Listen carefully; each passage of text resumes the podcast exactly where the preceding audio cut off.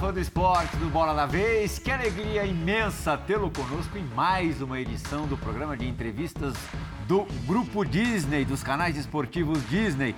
E hoje o Bola da Vez, que existe há 24 anos, poderia tranquilamente se chamar Roda da Vez. Só com a turma do pedal aqui comigo na bancada.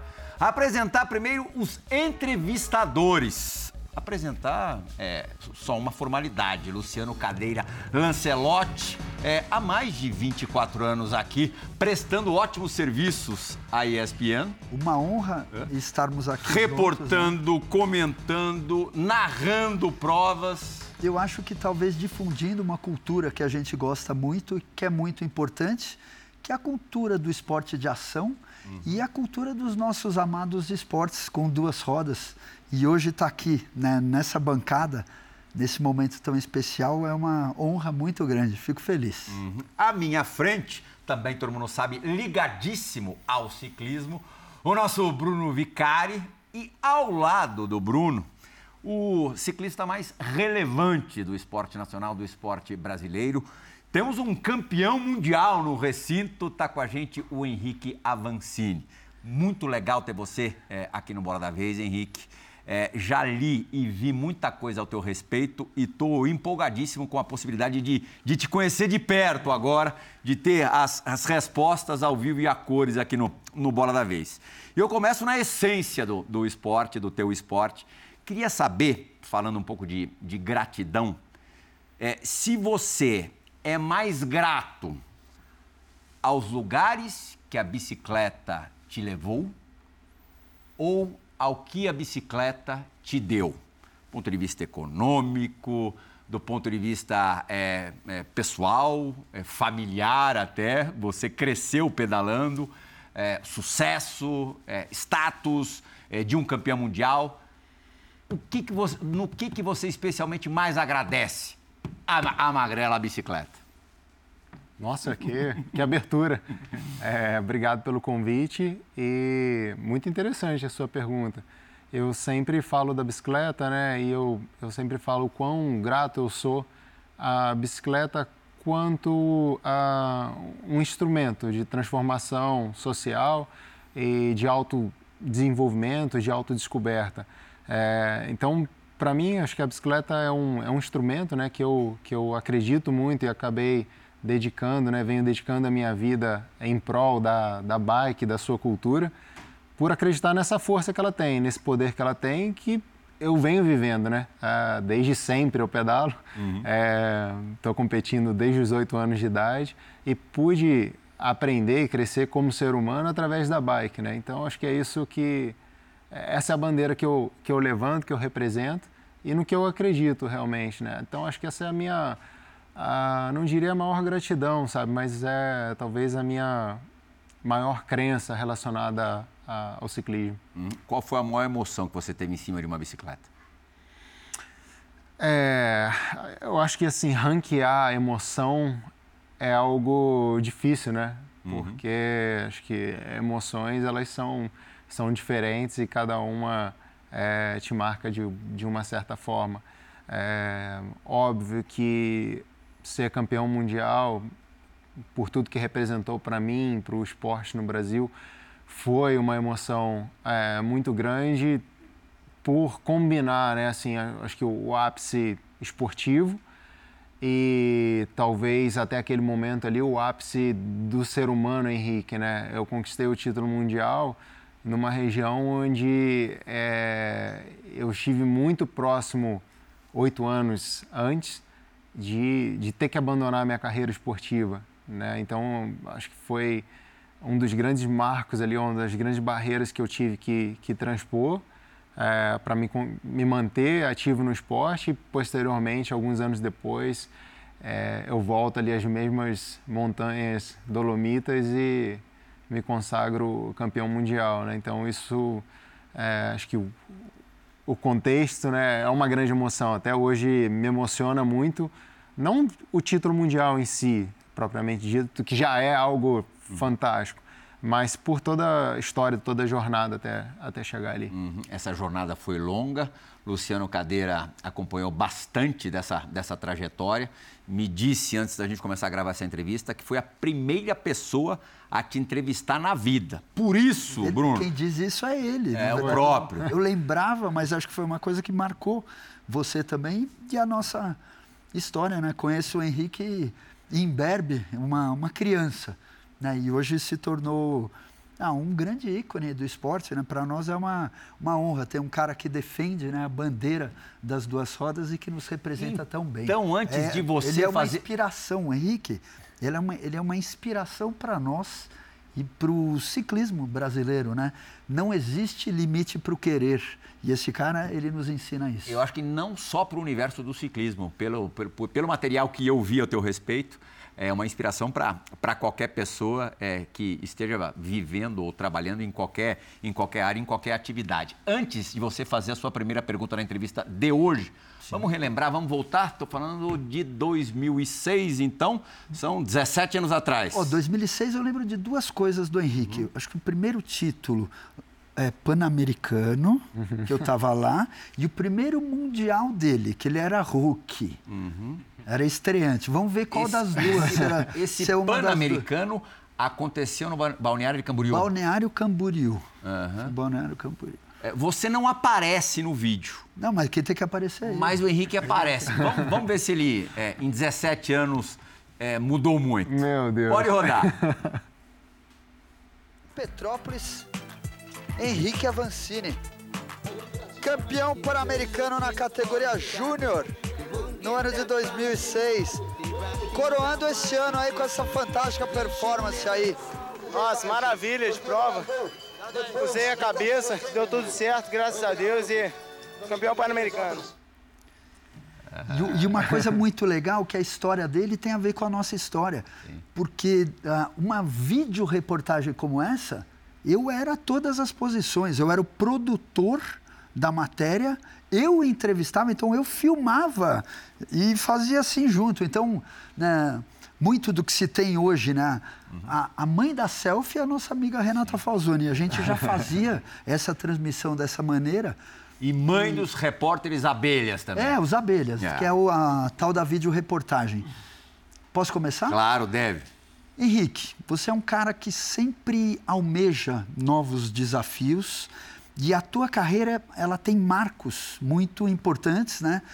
É, marcos esses que acho que é, talvez o ano de 2020 e 2021 foram muito significativos, né? E, o, e hoje, o ano de 2023, você lançou, vou brincar, falar que você lançou a chumbada longe e, e acreditando e trazendo com você um projeto muito, muito importante. O ano de 2015 você entrou para o time Cannondale Internacional, saindo da equipe Caloi, que te alçou e te deu a oportunidade de entrar numa equipe internacional do grupo Dorel na época, né? E hoje você volta para a casa que que te lançou internacionalmente nessa nesse teu renascimento na tua no teu momento Fênix, com uma equipe nacional, com um projeto maravilhoso e audacioso e no momento maduro teu, onde você é o gestor do time e o, e o cara né, do time, juntamente com, com uma equipe muito legal. Então, fala um pouco desse projeto e da, do Caloi Avancini Racing. É, cara, acho que essa decisão como um todo né, foi algo complexo para mim, foi muito difícil é, chegar a esse ponto de, de sair do cenário dos sonhos, né? É, acho que de fora, no, olhando o lado teórico, é, eu construí a carreira que era a carreira dos sonhos, né, de qualquer atleta. Mesmo com toda a jornada que eu tive ali, muito improvável, né, de, de não ser um atleta expoente como junior, como sub-23, consegui ingressar a uma equipe de fábrica em 2015, que é acho que o, o, o que o atleta profissionalmente mais almeja. É, e construir um case de sucesso dentro do, do time ali nos oito anos que eu integrei a, a, equipe, de muito, muito sucesso, talvez um dos cases de maior sucesso no, no mountain bike mundial. É, e acho que em 2020 eu vivi talvez o meu melhor momento junto do time, né? não só em relação às conquistas, mas também o ápice de, de, da maturidade do relacionamento interno.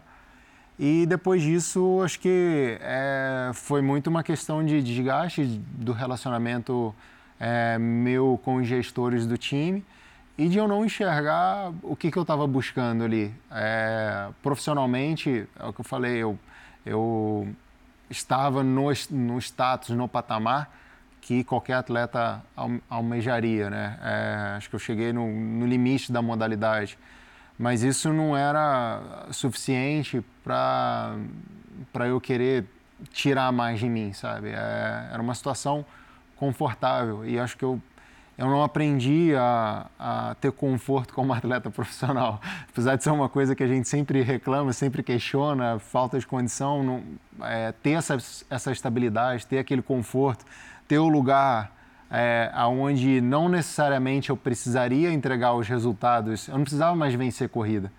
Basicamente era isso. É, eu já tinha minha imagem consolidada, eu já tinha contratos garantidos, eu já, a minha situação estava estagnada.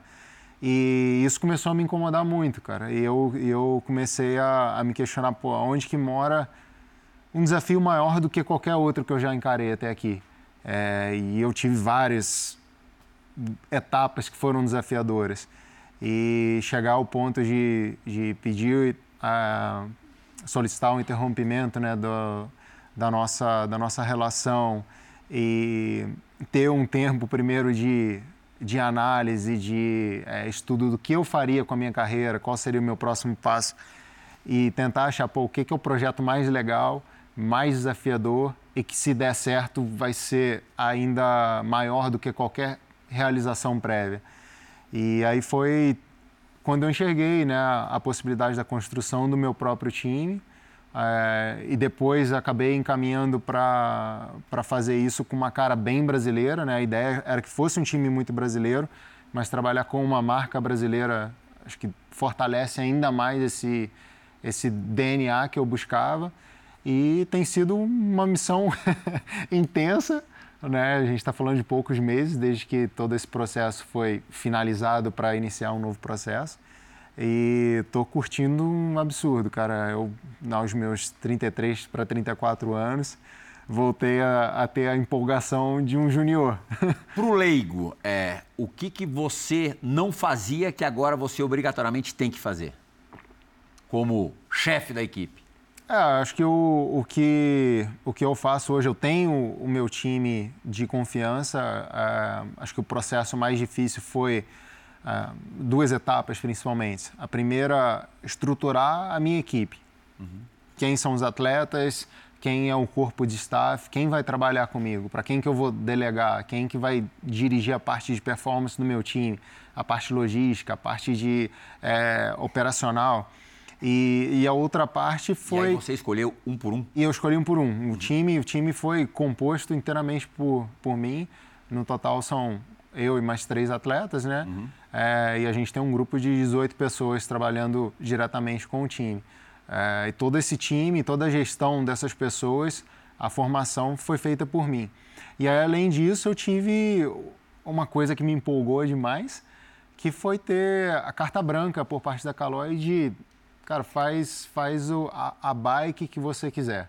É, tá aqui o time de engenharia, você faz as alterações que você quer fazer, você é, vai atrás das marcas que você quiser. E Isso é você... sonho de consumo, assim? Em partes sim, em partes não, porque... É dor de cabeça também. Exatamente, assim, em 45 dias eu negociei e fechei 21 contratos é, em oito nações diferentes. Então, isso é, é muito trabalho, sabe? É, é, uma coisa que é, é, estressante. Geralmente o atleta não, não quer estar tá fazendo isso em, em novembro, dezembro. Porém, te traz um senso de, de realização e de propriedade que você não vai achar em outro lugar. O meu time uhum. de verdade, sabe? E é uma coisa que eu estou é, envolvido em todas as pontas. Isso para um atleta e, e para quem sempre buscou novos desafios ou novas conquistas, pessoalmente está sendo muito prazeroso. Uhum. Imagina o Max Verstappen desenhar o carro que ele vai correr na temporada, escolher os mecânicos, fechar os patrocínios, é, escolher o calendário, determinar a logística da equipe. É o que a Vancini faz uhum. agora, mais ou menos isso, né? É. Na própria equipe. E ainda pilota, ou uhum. pedala, no caso. E, Plihal, você está aqui semanalmente com atletas de diversas modalidades. Eu garanto para você que poucos são tão idolatrados dentro de suas modalidades quanto o Henrique Avancini é dentro do ciclismo independentemente acho que da modalidade do ciclismo. E o quanto ele, mesmo sendo ainda um atleta de alto nível, consegue já devolver para o esporte. Essa também não era uma responsabilidade sua, mas você consegue já, ainda competindo, deixar um legado.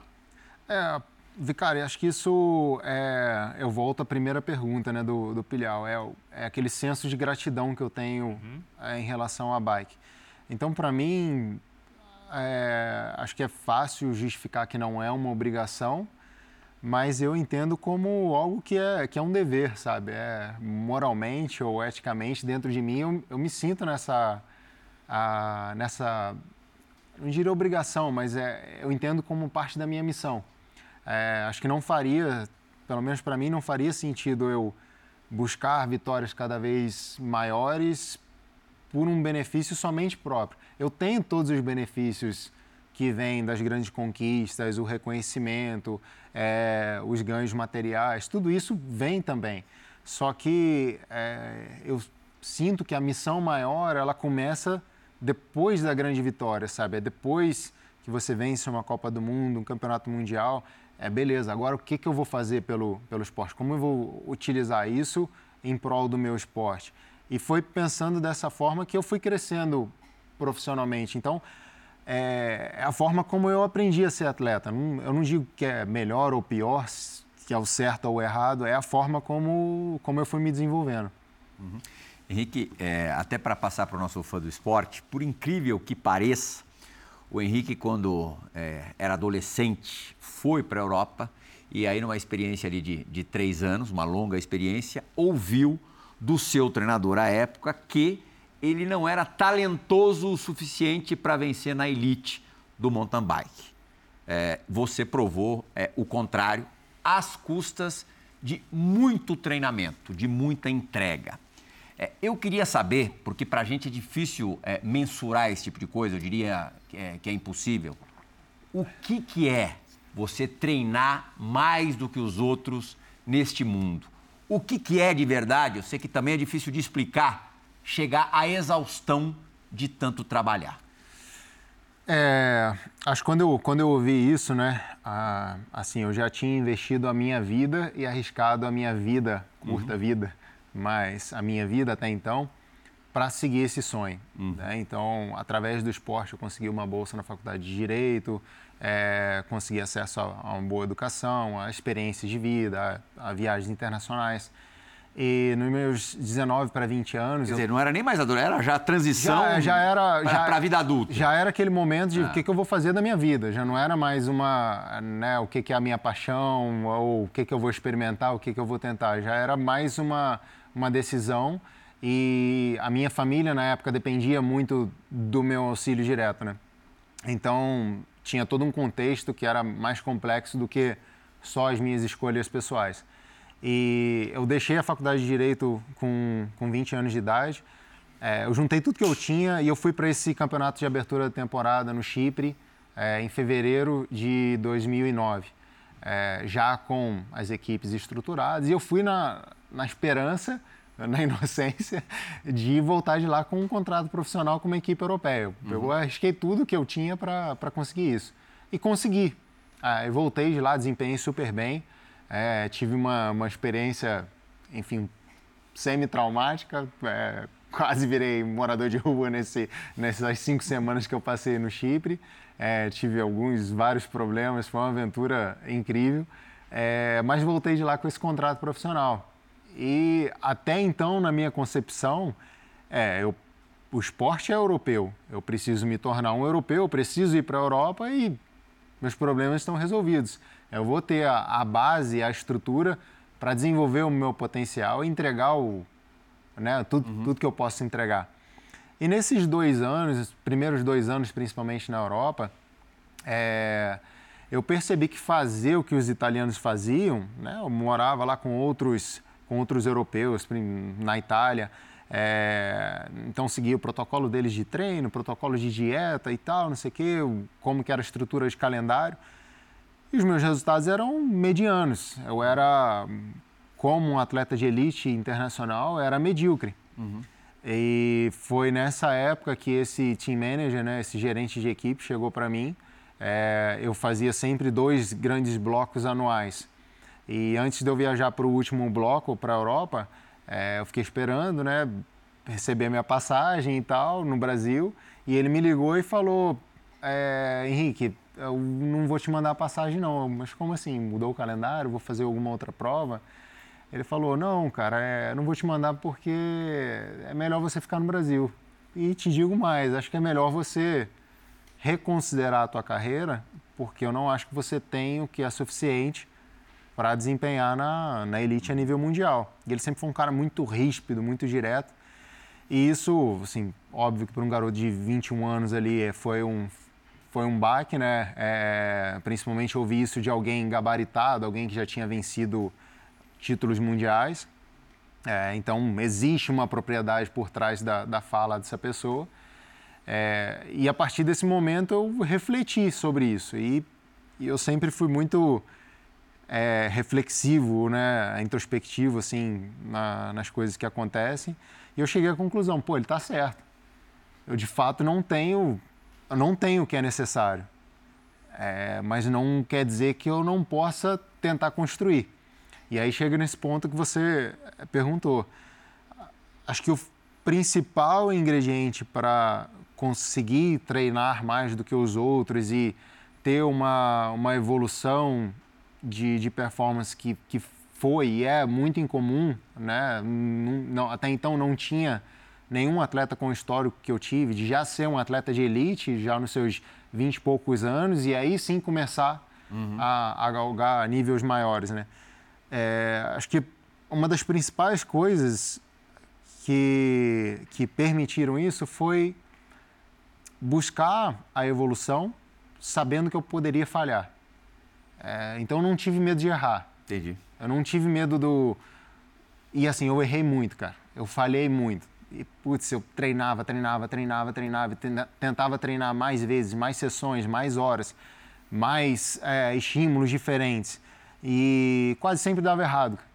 E aí dava errado e, pô, a gente voltava no zero, vamos de novo. E, e isso, assim, é, é uma coisa que hoje eu olho para trás com com orgulho, cara, de ter tentado, porque é, o que eu me submeti a passar foi foi brutal, assim, nesse, nesse aspecto, sabe? De, de falhar tantas vezes, cara. E, assim, quando você falha, é, é vem a crítica, vem o, é, enfim, a incredulidade, é, as pessoas à sua volta, elas, elas tendem a, a, a te julgar, sabe? Pô, esse cara o que, que ele está tentando fazer, sabe? O que, que ele está tentando provar?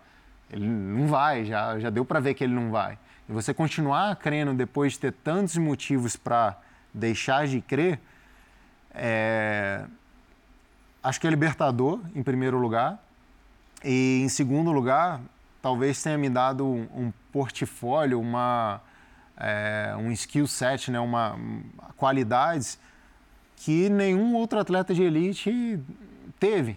Ninguém teve que passar por uma estrada tão, tão tortuosa assim para chegar lá na frente. Uhum. É, isso... Nada mais adequado tratando-se de mountain bike. Exatamente. Eu acho que todas essas, assim, essas desvantagens, desafios é, acabaram sendo transformados nas maiores vantagens que eu poderia ter. A gente pode falar que o Henrique ele acabou sendo um especialista a achar peças dentro desse quebra-cabeça, né? De construção e a temporada 2023, Henrique, é mais um encontro dessas peças de, desse seu quebra-cabeça. A gente sabe das mudanças da Copa do Mundo para este ano, mudanças essas que vocês, é, vocês, atletas, pilotos, estão esperando ainda. Uh, pela nova gestão né, da, da Copa do Mundo, isso junto com a tua nova equipe. E eu acho que é legal também essa mudança, esse embalo da, desse encontro, desse quebra-cabeça junto, acaba sendo interessante também, no momento, na temporada 2023. Uhum. É, tua cabeça, o momento, a gente sabe é, o quão complexo é. Eu te considero um especialista também da modalidade XCC. É, sei que você tem, tem sonhos e realizará. Temporada 2023. É, eu quero ganhar, né? Aí. É, eu quero ganhar. Acho que isso é mais, talvez seja mais ambicioso do que nunca, cara. Acho que até mais do que nos meus na entrada da CFAR ali, que é, eu era um cara inexpressivo, mas eu tinha a vantagem da juventude, eu tinha cartucho para queimar e queimei cartucho para caramba. E, enfim, eu tinha essa, essa, toda essa vontade, sabe? Eu tinha a busca pelo novo. Acho que agora é, eu tenho a experiência ao meu lado, é, eu tenho algumas dores que são perenes também. É, e, e, cara, eu, eu quero vencer. Eu, esse é o, é o que eu estou buscando, sabe? É, acho que é, é, mais complicado do que no cenário anterior, apesar de eu estar ali di, diretamente envolvido e formando o time da forma que eu acredito. É uma experiência que eu preciso ser assertivo, porque a minha validade ela não é longa. Né? Então, sim, entrando nos meus 34 anos agora, eu me comprometi em mais dois anos de atividade. Depois disso, eu pretendo ir ano a ano ou a cada dois anos. Mas um fato é, eu estou muito mais próximo do meu fim de carreira como atleta de elite do que o meu começo como atleta de elite.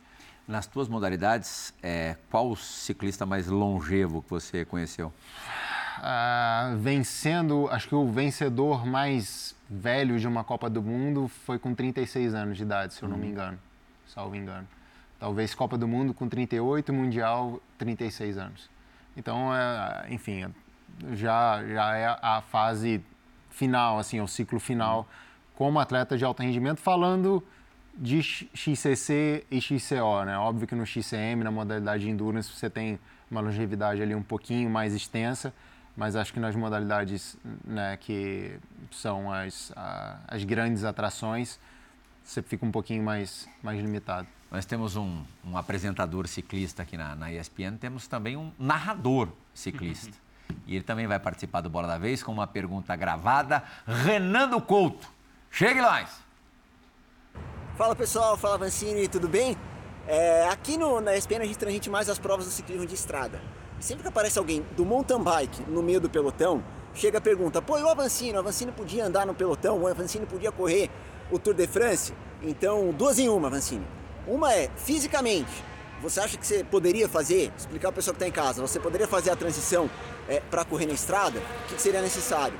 E aí tem o lado de opção de carreira mesmo, né? De seguir no mountain bike, focar no mountain bike, de surgir uma oportunidade para ir na estrada. Já teve essa brecha em algum momento, já foi cogitado em algum momento pode ser no futuro e por que não, ou porque poderia ser possível. Valeu, pessoal, abraço. Acho que a maior brecha foi agora, né? é assim, o ciclismo de estrada é uma modalidade diferente e é, eu flertei já muito com essa possibilidade, já considerei muito, já até me aprofundei com dentro do, né, de, de, de alguma possibilidade em relação a isso quando eu passei por esse processo agora de término de, de contrato, né, de rescisão contratual, e eu tive o período de liberdade, é, esse foi um dos cenários que eu, que eu considerei, cheguei a ter reuniões. O que acontece é o seguinte, é, acho que falando, explicando do, do lado profissional, ainda é algo que, que me atrai, por ser, por ser um, um novo desafio. Só que o ciclismo de estrada, ele é muito mais um trabalho do que uh, um estilo de vida. O mountain bike, mesmo falando do cara que está ali disputando um título olímpico, um título mundial, vitórias em Copa do Mundo, esse cara ele vive muito mais o estilo de vida. A, a, o nível de liberdade que o profissional de elite tem no mountain bike é muito diferente. Isso é refletido no, nos próprios ganhos financeiros. Um atleta de mountain bike ele ganha muito menos do que um, um ciclista de estrada. É, então, o próprio ambiente em torno do atleta é muito mais restrito, uhum. é muito mais controlado, é muito menos lifestyle. E isso é uma coisa que eu acredito muito na bike. É, e eu acho que isso que o, que o Bruno falou, do, do carinho que, que as pessoas têm aqui no Brasil por mim, é, é porque eles sabem que eu sou um deles. É muito. Você é próximo. Isso, é, isso é, é, a minha realidade, é a realidade real. deles, sabe? Eu ando um pouquinho mais rápido, Sim. mas uh, os meus, meus dramas, as minhas conquistas, as minhas experiências são muito semelhantes à de um ciclista do dia a dia. É, Para quem não sabe, é, o público brasileiro é muito representativo, né? É o público do mountain bike, né? É, é a audiência número um da Copa do Mundo de mountain bike. E a audiência da Copa do Mundo de mountain bike é, é um evento esportivo de, de grande alcance. Uhum. E o Brasil, nos últimos anos, foi crescendo paralelamente ali com... Sempre foi uma, uma audiência considerável. E aí, quando é, eu fui obtendo ali resultados mais expressivos, o Brasil foi crescendo e nos últimos anos agora, audiência número um. Agora, paralelamente, a gente poderia fazer uma comparação é, nessa coisa de, de ser mais do que uma modalidade esportiva, de ser um, um estilo de vida, um, um, jeito de viver a vida. É, é, o que a gente também nota com, com o skate, assim, tem, é algo muito maior do no que surf, a, a, né? a, competição. No, mas eu, eu notei mais no skate do é. que no surf. É, quer dizer, tem, é, é muito mais do que a competição propriamente dita. O que, que é o, o, ponto assim da, da bike?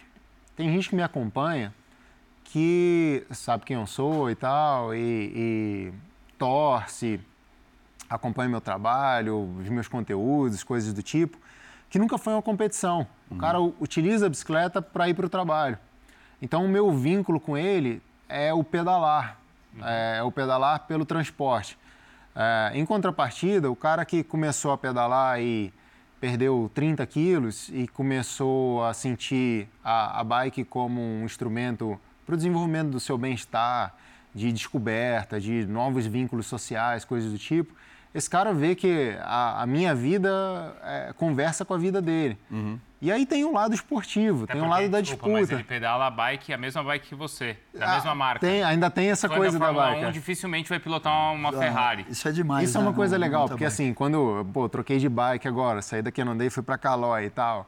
E, e, aí, assim, todo mundo tem o direito de julgar a minha bike. Uhum. Aí, não, pô, a bike do cara tá muito boa. Não, a bike do cara não tá boa. Não, pô, ele tinha que usar isso, ele tinha que usar aquilo e tal. Porque é exatamente Sim. o que o cara compra na loja. Sim. Às vezes não. É como no tênis, elite... o cara pode comprar a, a raquete do Nadal. O cara uhum. pode comprar a sua bicicleta, idêntica. E tem idêntica, uma coisa idêntica. aspiracional no mountain bike que é muito legal, que é a conquista da montanha. Uhum. que é curtir, é uma coisa, é uma identidade que a gente tem, que é ver um nascer do sol, um pôr do sol no alto da montanha. É uma, é uma experiência individual. E eu não sei do Henrique, mas eu não vejo, é, assim como, como em mim, eu, eu, você não vai nunca parar de ser um mountain biker. Ah, você, vai ser, você vai deixar de ser um mountain biker profissional, uhum. mas ele não vai ah, não quero mais saber a, disso. Atleta de elite tem validade. O, o biker, Você o cara que pedala, bike, poxa, eu, eu te vejo isso. Eu vejo meu pai, né, cara? Total. É o cara que, assim, ele acorda lá às 5 horas da manhã e sai para dar o pedal dele e, e, volta. E ele começa o, o dia dele. Isso não é trabalho, isso não é obrigação, isso é parte do, do estilo de vida dele, do bem-estar dele.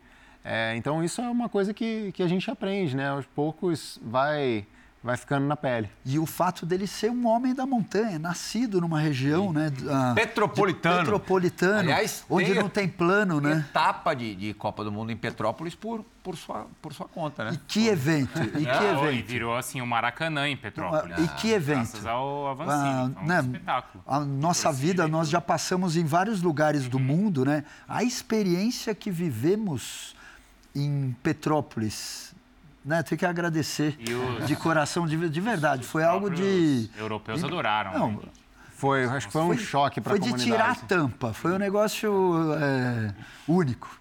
Agora, Plihal, o Avancini, mesmo com todas essas conquistas, ele é contemporâneo e compete contra um cara que é dominante na modalidade, que é o Nino Schutter. E, bom, ele tem, dos últimos 13 mundiais, ele ganhou 10. Ele foi campeão olímpico aqui no Rio, ele ganhou oito vezes o circuito da Copa do Mundo. É, e o Henrique só começou a batê-lo quando o Henrique conseguiu fazer o jogo psicológico que ele também fazia. Uhum. Porque apesar de ser um suíço, é um cara que faz uma catimba, talvez argentina, uruguaia, como a gente está acostumado no futebol. Sim. Como é que é isso, Henrique? Qual é esse jogo psicológico durante a semana e quando que você conseguiu virar a chave? Não, acho que assim, é... antes de mais nada, pô, eu me sinto privilegiado de ser contemporâneo a esse cara, porque é, eu acho que ele é, é, aquele tipo de atleta especial que ele dominou todas as, todas as áreas da performance, sabe? Antes dele, né, o cara que ele destronou para ser o número um era até então o melhor da história, né, o Julien Absalom.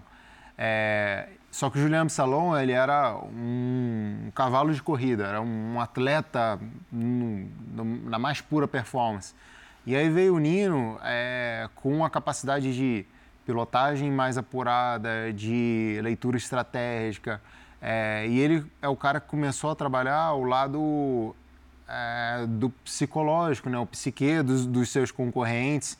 É, ele começou a fazer o mind games ali, o mental games é, com o time dele. Então isso, o cara revolucionou muito a modalidade, porque até então era uma modalidade muito pura nesse aspecto, sabe?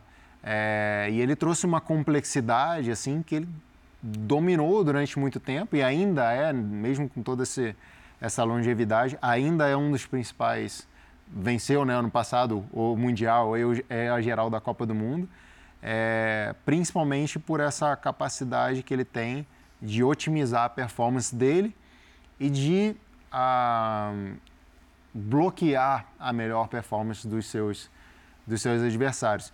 E assim, tentando ser alguém melhor, eu comecei a estudar os melhores, uhum. né? Eu comecei a, a, a, a, investigar por que, que esses caras são bons, por que, que principalmente esse cara se sobrepõe tanto é, aos outros atletas de, de classe mundial.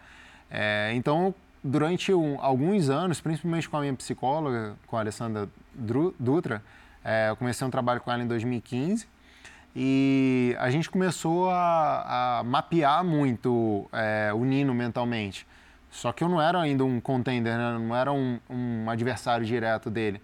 É, e com o passar dos anos ali, eu fui diminuindo. Acho que a primeira prova que eu tive uma disputa mais direta com ele foi o Mundial de 2017, que ele venceu, eu terminei na quarta colocação na Austrália, é, que eu fiquei boa parte da prova ali intercalando a, a liderança com ele, né? ou, ou é, no grupo líder junto com ele. E depois disso eu percebi que hum, nessa prova, principalmente, eu percebi, cara, não vai ser suficiente eu ter o nível de pilotagem, o nível físico que ele tem. Uhum. É, eu preciso entender como que a cabeça dele funciona e eu preciso achar quais são as fissuras que ele tem. Todo humano vai ter, vai ter seus pontos de é, frágeis, né, de fragilidade. E a partir disso, é, eu tentei me preparar pensando que quando eu tiver que ganhar, eu vou ter que bater esse cara. Uhum. Aí, se eu, se eu quero manter esse sonho vivo, eu preciso me preparar para isso. E aí, eu comecei a me preparar muito é, nesse sentido, a estudá-lo é, e fazer o que ele. tentar fazer com ele o que ele estava fazendo com os outros tipo? atletas há muito tempo. É. Boa. Acho que assim, é primeira coisa eu tive que entender uh, e estudar assim o que, que é a cultura esportiva do europeu, principalmente do suíço, uh, o que que eles permitem e o que eles não permitem. Então, se eu queria causar o mesmo efeito que ele causava nos outros, eu tive que começar a fazer o que eles não permitiam, o que não era normal para eles. Uhum. Uh, então, para o atleta europeu, ele se baseia muito em honra, ele não se baseia em justiça é, no senso de competição. O atleta europeu, assim, ele pode se degladiar na, na corrida e tal. É, eu te odeio, você me odeia. E no dia seguinte ele tá tomando um café junto. Zerou. Zerou. Em contrapartida, assim, a nossa cultura é diferente. E eu sabia que, que os caras não estariam acostumados com isso. Uhum. Então, beleza, qualquer treta que tiver, qualquer barreira, qualquer imposição, inibição que você colocar em mim em algum momento, você vai ter que sustentar isso. Sim. Em todas as ocasiões. Vamos prolongar então, esse assim, negócio. Quando você for sentar numa mesa de, de, de, como essa aqui de entrevista, se eu estiver do teu lado, você vai ter que me confrontar como você me confrontou na pista. Você vai ter que repetir as palavras que você falou para mim no pé do meu ouvido, na, na, penúltima volta. E aí eu vou jogar na cara dele o que, que ele falou. Então isso é, foi a, a, a, forma né, de... É, e eu sempre fui assim. Eu sou atleta, eu sou mountain biker todos os dias, o tempo inteiro. A única coisa que eu, que eu entendi é, pô, eu preciso ser assim como atleta de alto, de alto nível, porque isso vai gerar incômodo para esses caras, porque isso vai ser diferente. E o diferente é sempre o que. Hoje, como é que você definiria a tua relação com o Nino? Eu ia perguntar isso. ah, acho, que assim, é, primeiro de. Depende de qual perspectiva eu, eu, eu me coloco, né? Se eu me colocar como alguém que ama e aprecia o esporte, meu respeito pelo cara é absurdo. Uhum. Pô, é uma lenda, é uma lenda em atividade da nossa modalidade. É, então, pô, o nível de respeito por ele é, é, absurdo. E como anda de bicicleta? Tem Não, que é ser absurdo, enaltecido é isso. É, um, é assim, é, é, um bonito talento, de ver. É... é... quando eu alcanço o nível de me colocar como um quando concorrente você vira uma dele, pedra na sapatilha dele. É, é porque assim, esse, chegar a esse nível não é fácil. chegar a esse nível de muito você difícil. poder olhar ele no olho é, é, demanda muito. Então, quando eu me sinto nesse, nesse patamar, aí é um cara que eu faço questão de não ter um relacionamento. É um cara que eu faço questão de. É, eu preciso disso, sabe? É, Isso incomoda, né? Isso... Isso incomoda. Acho que é aquela coisa do ah, tá tudo bem, o negócio é se divertir, tá disputa o cacete. Comigo não. Bom, você falou em, em, modalidades que tem ali o lifestyle, tal, que não é exatamente o que acontece no, no mountain bike, que a, a, parada é outra, a pegada é outra. Tem atletas é, que vivem, é, nesse caso é um ex-atleta, que viveram no, no, glamour do seu esporte, mas é, se mantiveram low profile.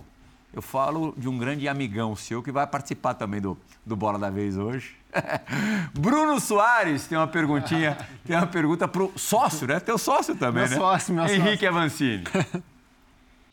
Fala turma, tudo bem? Que privilégio poder fazer parte desse programa.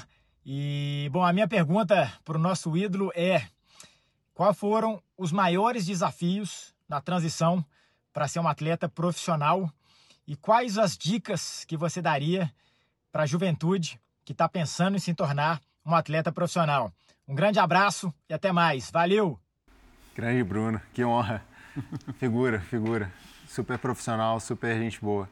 É, acho que o grande, primeiro grande desafio para me tornar profissional, falando do profissional que eu almejava ser, né? Então, uhum. pô, quero ser um cara top mundial. Foi a falta de referência próxima foi a falta de, de poder olhar alguém que eu me identificasse, pô, um cara que ah, veio das mesmas circunstâncias sociais que eu, ou de uma mesma área, né, de um mesmo background que eu, e chegou lá. Pô, então tem, tem, tem, um, tem uma luz no fim do túnel aí. Se falar em luz, você não tinha um farol. Exatamente, não tinha, ah, essa, não ah. tinha esse norte, não tinha essa referência. Então isso foi muito difícil. Porque, poxa, o que, que eu tenho que fazer? Eu tenho que ir para a Europa, eu tenho que ir para lá, eu tenho que ir e voltar, eu... quais são os tipos de sacrifícios que eu tenho que fazer para fazer dar certo? Então isso para mim foi muito difícil, porque até então é, é, os atletas brasileiros e a gente tinha atletas performando bem, né? Para citar um, é, Edu Ramires lá no, no final do, dos anos 80, depois Márcio Ravelli no começo dos anos 90, atletas que desempenhavam até bem no, a, a nível internacional, mas a preocupação, talvez, pegando o caso do, do Ravelli, o, o, ele queria ser o melhor brasileiro. Ele não, talvez não, não tinha a, essa visão de construir uma carreira uhum. internacional, uhum. de ser um dos melhores internacionalmente. É, então isso Entendi. foi de fato, foi de fato um, um grande desafio. É, e aí, assim, o maior conselho que eu posso dar para os jovens, né, respondendo a, uhum. a, a, outra pergunta do Bruno, ligada a essa, o mais necessário foi ter paciência. Uhum. até descobrir o meu próprio caminho, até é, revelar o meu próprio tempo. É, acho que isso é o mais difícil para um atleta, porque é, a gente tem uma máxima, né, muito comum a gente ouvir isso. Ah, basta se dedicar, basta, não, não tem segredo, não, tem segredo para caramba. E não basta só se dedicar, não. É, o processo ele é muito mais tortuoso e com idas e vindas, com altos e baixos do que a gente pode imaginar. Então é necessário ter paciência. Através da paciência vem a, a persistência e é assim que você constrói a resiliência. Isso, é, das gerações aí mais recentes, mais próximas, talvez seja uma coisa difícil de pedir, né? Porque é. É, querem que tudo se resolva de uma forma muito rápida e, e, e nem sempre acontece. E em compensação, o legado do trabalho do Henrique Avancini hoje já são sementes que já vêm germinando. Porque esse farol e esse caminho que antes você não teve, mesmo latino-americano, alguns colombianos, talvez alguns argentinos, mas ninguém havia performado na última década no o Markov Bertoldi, sim, no DH, mas era um caminho que não dava para você seguir. Vamos fazer mais quatro minutinhos desse bloco. Acho que dá para, se a gente for ligeiro, é, cada um fazer uma perguntinha antes do break. O, é, principalmente isso, o legado que você está deixando e este caminho. Até então, é, ele tem um atleta, um jovem uh, baiano, uhum. lá do, do Vale do Capão, na, na Bahia, o Alan Galinski, que é um cara que está vivendo com ele. Então, é uma coisa que eu sempre perguntei para a molecada: quantas línguas você fala? Como que você vai viver num ambiente? Então, o Henrique, ele já é ele está deixando um legado. Você tem essa preocupação, Henrique, de passar o bastão? Sim.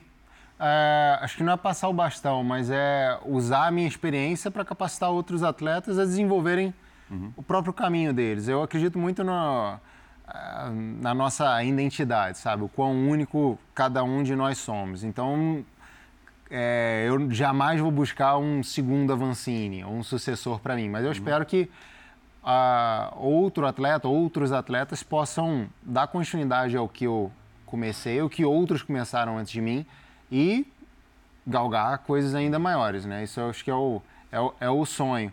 É, o Lanzinho, atual vice-campeão brasileiro de elite, é... Acho que esse ano, pelo que eu tô vendo da pré-temporada treinando com ele, acho que ele vai surpreender. A brincadeira dele na interna é que o chefe do, do time é o Langané. Ele é o. eu sou o pupilo, né? Eu entrei agora. Do... Fala, Brunão. Ele é novo na equipe. Eu queria saber do Avancini como é que ele lida com a dor e, ao mesmo tempo, toma decisão. Porque, além da parte psicológica e física, tem uma parte técnica no hum. esporte dele que é muito precisa ser muito apurado, né? E você está com um dor, você está com um batimento no alto e mesmo assim você tem que pensar na estratégia de prova e na manobra que você tem que fazer ali. É, acho que o processo de preparação ele te ensina a lidar com essa dor e principalmente identificar qual tipo de dor você está sentindo, né? Eu sempre gosto de classificar as dores entre a dor que constrói e a dor que destrói. É, e acho que é um dos grandes mistérios né, para o atleta de alto rendimento, numa modalidade de intensidade, modalidade individual, é aprender a gostar dessa dor, assim, dessa dor boa, dessa dor que está empurrando a barreira do teu corpo, ali está expandindo a barreira do teu corpo. Acho que esse é o, é o grande mistério, cara, é, é esse processo de autodescobrimento, de conhecimento, de evolução. E ele tem uma característica que a cara de sofrimento virou um sorriso seu, né? Que é, uma, é uma, um poker face. Né? É, tipo, pra quem tá vendo, tá, tá morrendo, né? mas tá lá, tipo... Você consegue me responder, Henrique, em dois minutinhos, sobre o ano olímpico 2021, tudo que você passou é, e como foi para você ter disputado os Jogos de Tóquio? Disputar os Jogos é sempre especial por si só, né? Então, acho que isso é um marco independente de como tenha sido. Para mim, assim, foi uma grande frustração, porque eu havia feito um, um planejamento muito eficiente. Tanto é que 2018 eu fui número 2 do mundo, número, é, 2019 fui número 2 do mundo e 2020 eu venci as Copas do Mundo, terminei como número 1 um do, do ranking mundial. É, competir em 2021 foi, foi um pouco de azar para mim. É, acho que eu passei por um processo de problemas profissionais, problemas pessoais, problemas de saúde, tudo combinado. É, e foi uma temporada muito difícil, cara. Acho que foi quando eu comecei esse processo de, de me questionar, pô, talvez eu tenha que mudar certas coisas na, na minha vida profissional uhum. para, enfim, eu continuar no bom caminho, para eu continuar tendo conquistas agradáveis. É, então, o ano olímpico, assim, é, o processo e o estresse, a, a pressão olímpica, ela sempre amadurece demais o atleta. Ela transforma muito o atleta como, acho que, nada. Acho que não tem nada que consiga ser comparado a, a esse processo em si. Não, não é o evento, mas é o processo. Uhum. É o quanto que é, de coisas que são envolvidas, pessoas envolvidas, por causa de um dia, por causa de uma ocasião, de uma largada. E isso, é, tanto pré como posteriormente, muda a pessoa. Uhum. É, então, para mim, é uma coisa que eu guardo com muita gratidão. Você, como atleta, ter a possibilidade de almejar uma vaga olímpica e eu fiquei de fora dos Jogos de Londres, uhum. da mesma forma me mudou, como em Rio 2016 me mudou e como Tóquio está me mudando agora. Uhum. A dor que constrói não é a dor de chamar um break, porque o papo está muito bom. Essa dor não é boa, não. Queria continuar a, a conversar com o nosso Henrique Avancini e a gente volta daqui a pouquinho para a reta final deste Roda da Vez. Certo? Henrique Avancini, daqui a pouco de volta.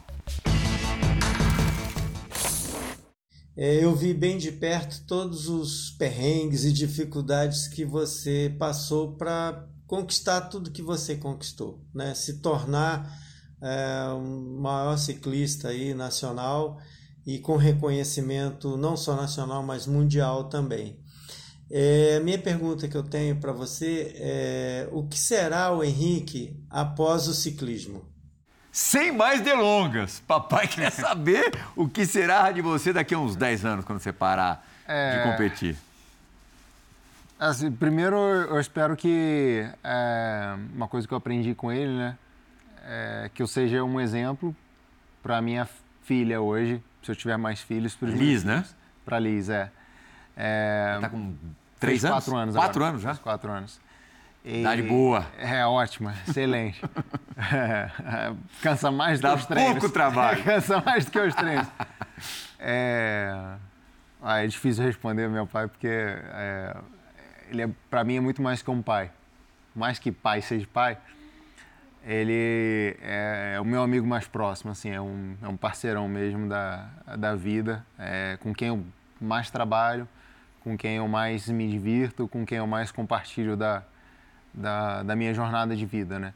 É, e né, para ele, ele é o meu herói. É, então, eu espero que quando eu terminar a minha jornada como atleta profissional, antes de mais nada, eu possa ter orgulhado meu pai Acho que isso, esse senso de realização é uma coisa que, que, eu sempre, que eu sempre busco. O que eu vou estar fazendo provavelmente vai ser alguma coisa produtiva. Acho que eu nunca. Eh, não me vejo. Não tenho aquele desejo de aposentadoria, sabe? Não tenho aquele desejo de, de parar de fazer, de parar de produzir, de parar de trabalhar. Falo isso com 33 para 34 anos. Não sei o que vou falar mais lá para frente, mas olhando meu pai, olhando próprio tio Cadeira aqui. As pessoas mais. Tio, você viu? É, o tio, tio é, é, um apelido de, de carinho que, que eu adotei. É, acho que quando a gente faz alguma coisa que tem esse, esse nível de paixão, né, é difícil você não querer continuar envolvido. Sim, sem dúvida. Temos dois minutinhos de programa. Vai lá, Bruno. Eu queria saber, Avancini, você roda o mundo graças a esse esporte a relação do brasileiro e das grandes cidades brasileiras com a bicicleta? É. É, é controverso, cara. Ah, o respeito pelo ciclista e pelo ciclismo e principalmente o envolvimento né, a, com o ciclismo no país cresce a uma velocidade assim assustadora. Então até comparando com outros países e até mesmo países onde a cultura do ciclismo é super desenvolvida, como a Europa Central, o Brasil ele está vivendo um momento de muito crescimento dessa cultura. É, mas ainda é um, há um contraste muito grande, né? Então é uma relação muito acentuada, é muito amor e ódio ainda. Uhum. Isso é um, é um ponto perigoso, né? Da, acho que desse caminho de, de crescimento, de evolução. e que a gente precisa tomar muito cuidado, né? Eu como alguém que acabo podendo falar pelo ciclismo, falar pela bicicleta, eu tomo muito cuidado em como é, contribuir para que a bicicleta seja melhor aceita. Não só trazer mais gente para o ciclismo, mas é, que quem não gosta de bicicleta, quem não gosta de, de, de pedalar, ainda assim consiga compreender e respeitar a importância da bicicleta e do ciclismo para a sociedade. É, acho que esse é o, é, talvez é o contraste que a gente está passando agora aqui no Brasil.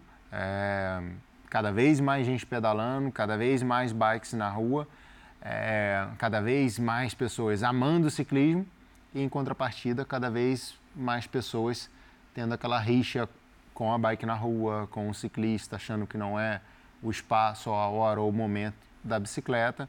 E isso acho que é um processo de construção que a gente precisa. Eu vou pegar meu consultor aqui, Luciano Cadeira Lancelotti, para comprar a minha bike. Faz tempo que eu não ando de bicicleta, vai vou entrar um prazer, nessa também. Um prazer. Muito obrigado, Bruno Vicari. Valeu, Cadeira. Valeu. Você é brilhante, Henrique Avancini, que, para quem estiver acompanhando as primeiras exibições deste Bola da Vez, neste final de semana está embarcando para a Espanha, né? Já vai direto para a Catalunha onde começa efetivamente a temporada de 2023. Que seja uma grande temporada e volte sempre. Você Amém. é sempre bem-vindo. Valeu. Obrigado. Como você também, Foro Esporte. Muito obrigado pela companhia nessa última hora. O Bola da Vez retorna na semana que vem. Tchau, tchau.